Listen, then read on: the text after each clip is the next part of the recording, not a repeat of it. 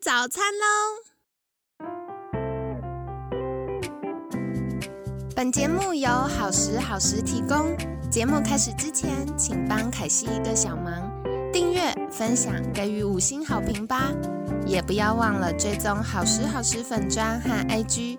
现在也提供 Mr. Box 的订阅式赞助，让我们一起好好吃饭，好好生活，迎接幸福吧！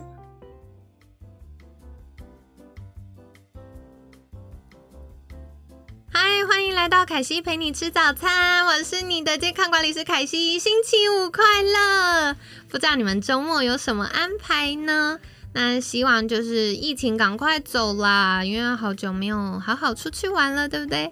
那一起集气哦。那当然，在日常生活当中，也要把自己照顾好，勤洗手，多喝水。那记得戴口罩，这样子呢，我们就可以健健康康喽。那今天一样非常开心，邀请到凯西的好朋友。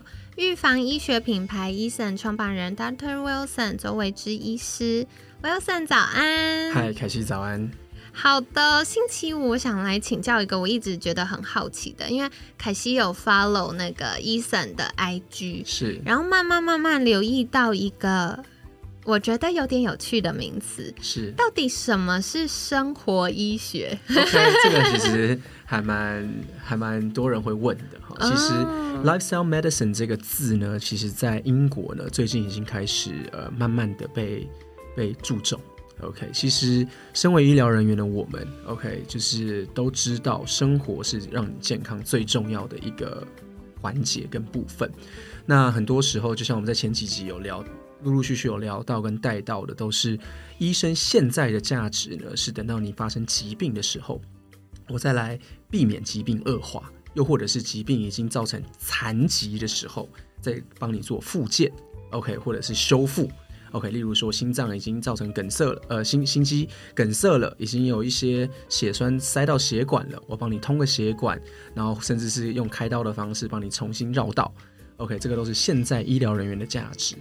但是呢，lifestyle medicine 这个在英国为什么被推行，或者是最近开始被提倡，是因为呃很多的研究文献告诉我们，其实有很多的一些小东西在生活当中做好，其实就可以避免这些。呃，问题的发生，那也是我们在前几集有聊到的。真正的预防医学应该从生活开始，而不是只有做大规模的筛检跟检测。这个固然重要，但其实我们在三段五级的医呃预防医学当中也常常讲到，第一段第一集就是卫生教育，就是生活的改善，然后从这个生活啊跟特殊防护来做一个。呃，预防才是真正要做的事情。所以，生活医学在讲的，那就是顾名思义，是生活当中每一天你需要懂的医学。嗯，了解。可是刚刚这样听起来啊，凯西觉得好像。在跟监管师做的事情有一点点重叠，有一点点像。是。那从 Wilson 的角度会觉得，哎，医疗人员跟监管师可以怎么样配合，帮助大家越来越健康呢？对，其实这也是我在这个第一次跟凯西认识之后到现在哦，就是一直在思考的，就是我们团队也花了很多的时间做了一些真正的 paper 的研究跟 review。然后去 define 监管师跟医疗人员，那医疗人员不是只有医师，包含营养师，然后一路到物理治疗师、师资辈有执照的人跟监管师的差别。OK，那呃，我们在 define 之后，发现在美国跟这个所谓的英国都有一种职业叫做 case manager。Case manager，那它其实就是个案管理师。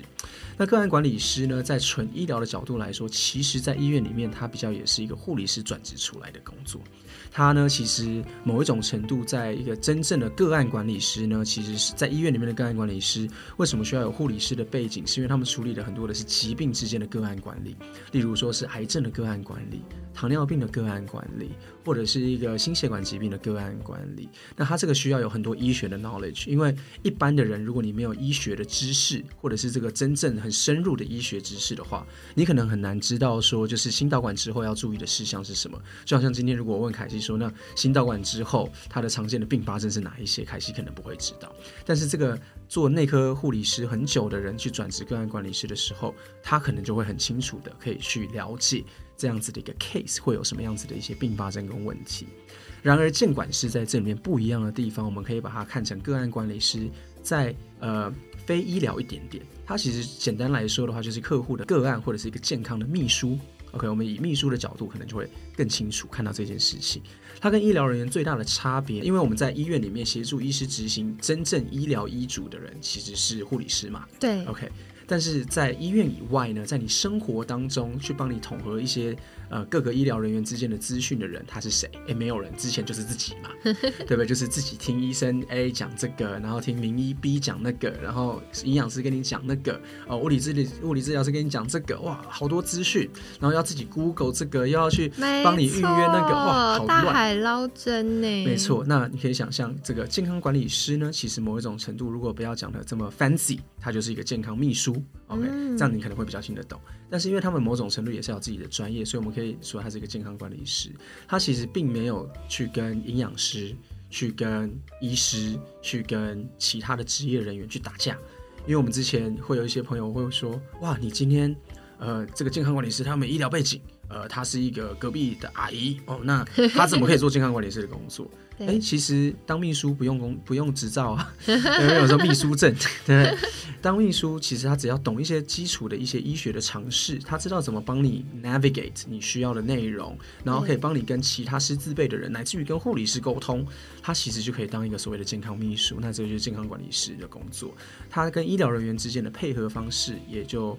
当然，就像刚刚说的，他听了客户的需求，他听了病友的需求，他在跟甚至是医院里面的个案管理师沟通，诶，也都没有关系，因为他可以帮你跟跨团队的人去做协调跟资源的整合，然后最后来达到你的健康目标。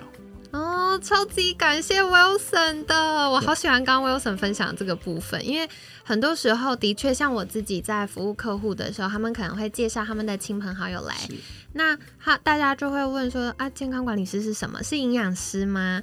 然后或者是当然，我们也会在意说，哎，会不会其他医疗人员不了解健康管理师在做什么的时候，会误会我们是不是做了应该要有执照的人才能做的事？但很重要、很重要的，的确就像刚刚 Wilson 提到，健康管理师其实像大家的健康小秘书。是，像我自己在服务我一对一的客户的时候，他们看诊我是会陪诊的。是，那那个陪诊不是为了说。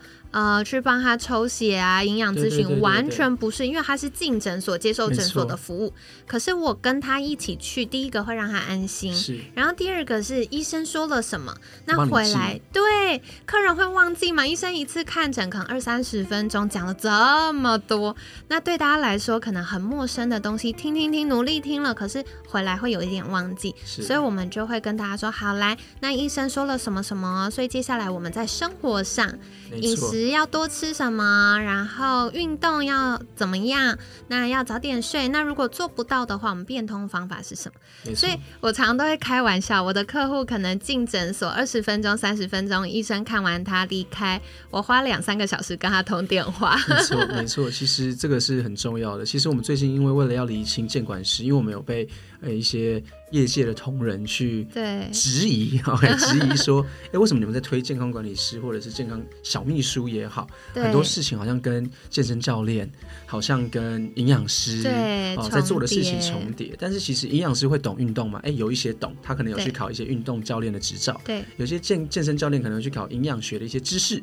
但是其实每一个医疗人员都有他自己实际上应该要懂更多的。例如说，我今天如果是个健身教练，我应该要更专注于每一个动作怎么去帮助。你的肌肉的成长，你哪一个地方要做哪一个运动是最好的？他的工作不应该是去哦懂很多的这些营养知识，来跟你讲说你今天是糖尿病的人，你今天是这个呃有肾脏病的人，或者是说你今天有要减重的人，你的营养怎么规划？同理可证，今天如果我是营养师的话，我也不会说我今天是营养师的背景，然后我今天去懂运动的每一个肌肉要怎么做。我今天是医师，我也不会去想说我一定要帮你规划你的营养的细节。我知道原则，但是我可能不会。跟你讲说，一个豆腐里面有多少卡路里，然后你要吃几块豆腐才有多少的蛋白质，这个是营养师的工作。而今天健康管理师跟这个健康小秘书的工作呢，是在每他，因为他懂一点点，对他可以在这个过程当中帮你 navigate。例如说，今天医生跟你讲少吃多运动，他只讲一句话，那你少吃什么多运动什么，他可以再跟你多多讲五句话。但是少吃跟多运动里面的少吃里面要少吃什么？多吃什么？他讲跟你讲完五句话之后，你想要知道说，那你的豆腐可以吃几个？然后呢，你今天你的饭要少吃几几碗，对，然后你的卡路里要到呃百分之几，然后你要什么细节有漂亮的菜单，就是这个怎么样怎么样的，那这个就是营养师的工作了。那这个时候你就可以跟你的健康小秘书来沟通说，哎，你有没有认识的营养师？对，我今天想要设计一个完整的两周。的叫做这个增肌减脂美食菜单，OK，里面铁铁要含多少，里面的这个叶酸要有多少，然后你的等等等等，重点还要是美食，还要是美食的话，我要吃什么？那这个时候营养师就砰跳出来。但是如果你今天觉得说，哦，没有，我还好啊，我只是要简单的知道说一个原则性，OK，我要少吃饭，然后医生跟我讲少吃什么，我是要少吃饭，还是要少吃面，还是要少吃呃水饺啊？然后我多吃的这个蛋白质是红肉还是白肉？那这个其实比较像那种基本常识的内容的话，那健康管理师可以简单的回复你。然后一样的回到运动的角度，如果今天医生跟你说你要多运动，你不知道你是要做肌力训练，然后肌力训练跟这个一般的有氧运动的差别，健康小秘书应该有一个知识可以帮助你快速的，就是知道说哦原来是这样。但是如果今天超过他的 level，他是说好，我今天你的你你要胸大肌的上上面的这个 fiber 要多练一点点，你的动作要做什么？我相信健康管理师没有帮你做，他就会帮你转借给相对应的这个健身教练，OK 去做后续的评估。所以这个其实是这个健康管理是一个很重要的真的专业人员的差别。我非常非常认同，因为我觉得在健康领域要兼顾的事情非常非常多。所以很难，就是一个人他精通所有的专业，这是不可能，绝对不可能的。因为我们都知道，光医生的专业就非常多，很多复杂的事情。然后像运动教练，就是我觉得在这些专业人士里面，他除了知识之外，更重要的是经验。是因为很多时候你有一个图书馆的知识，可是到底针对这个人活生生的人，他最精准有效的那一件事是什么？是那健康管理师就是负责在。不同的专家当中，可以帮忙做协调，然后也把这些专家的事情、专家交代的要做的，或者是专家发现的，变成白话文，让大家听得懂、记得，而且能够做得到。对，以前人家讲 Google Translate 是 translate 语言，对，那这个健康小秘书的工作，其实就是在 translate 这些医疗知识，图你听得懂的话。对对对，所以哇，我觉得很酷哎！原来就是从不管是生活医学的角度，就我们慢慢在意的不只是医疗。更重要的是生活，或者是生活医学怎么样帮助我们变健康？没错。然后一直到我觉得非常感谢 Wilson 刚刚分享的部分，就是让我们更清楚的知道说，哦，原来医疗人员跟健康管理师还是如何配合帮助大家变健康。那最后想再问一个，就是大家什么时候可以寻求这个生活医学或健康管理师的服务呢？是我开始报告有红字的时候吗？还是什么时候呢？其实简单来说的话。是任何时间点，想变健康的时候，想变健康的时候，那我觉得在这个亚健康的状态的时候，都可以是最适合的。那当然，今天如果你今天是家人已经有疾病，OK，真的是我例如说已经是骨质疏松，合并有这个慢性的退化性的关节炎，然后已经甚至有合并一些共病，例如吃这个。是心导管曾经做过，然后要做一些复健，那这个时候他可能更需要的是一个健康管理师的简单咨询之后呢，转介给加医科医师，再透透过加医科医师给予相对应的这个呃跨团队的指导。之后呢，再由健康管理师带着你去这些团队里面。例如说，刚刚讲的这样子的一个 case，他可能是一个六十岁的一个先生，他可能因为肥胖的关系造成退化性关节炎，同时又因为缺乏运动，然后体质的关系，早期的骨质疏松，然后最后因为慢性的肥胖造成他的这个心血管疾病，刚刚通完血管，但是一切都很顺利。然后他只是要从这个疾病要恢复到健康，那在这个评估的过程里面，有一些比较偏医学角度的评估，包含心电图等等，需要医生再稍微做一下之后，呃，他可能要配合复健科医师去做一些心肺复健。他可能要配合物理治疗师，慢慢的带起他的这个一些呃心肺复健的一些要执行的内容，然后同时他在这个骨质疏松可能要一些加医科医师，实际上以药物上面的治疗，然后最后在这个呃退化性关节可能要配合骨科医师这些的。那这个时候加医科医师评估完之后呢，他会把这样子的医嘱。提供出来。刚刚我讲的科别都是加医科医师会做的。那你要做了一些什么细部的评估，他就会写成一个会诊单。这个时候带着这个会诊单的健康管理师呢，他就会把它带着带着他，就是看你你的服务是做到这种 one on one 的，还是做的这种比较简单，叫告诉你要去哪里的。那在跟着我们的这个跨团队当中去做合作。那这个就是他一个很好的一个比较是从疾病端。那刚才 Kathy 问我的是说，那什么时候可以介入？刚才是讲比较严重，因为我们比较少讲到这种严重的状况。那讲到轻微的状况，那就更合理了嘛，那就更简单了。所以我们先从严重往回推，就会知道其实你从一般的，我只是觉得哎劳累。哦，疲慢性疲劳，甚至只是觉得哦肚子大大的，一路到刚刚说这种很严重的这种疾病共病比较多的，其实都可以透过监管师跟这个加医科医师的配合来达到你的这个健康目的。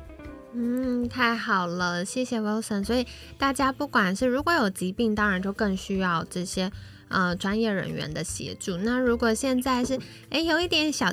小小不健康，想要变得更好，或者是嗯，我觉得我现在很健康，但是随着年纪增加，未来可能不健康。我现在想要帮我呃未来的生活存好一些基础，那都是非常棒的。那我觉得呃最简单最简单的就是我们可以先寻求一些基础评估，那评估完之后，专业人员也会告诉我们说，到底有没有需要选择。呃，医疗或者是健康管理服务，或者是 A 日常保健，就会给我们一些建议。是，没错。对，所以提供大家参考喽。那一样在节目尾声，就是想再一次邀请 Wilson 跟我们介绍，如果想获得更多照顾自己的，或者是生活医学相关的知识，可以到哪里找到你呢？是，我们可以在医生的官方账号，就是医生 Magazine，医生呃。生活医学志的 Instagram 上面可以看得到我们的相关资讯。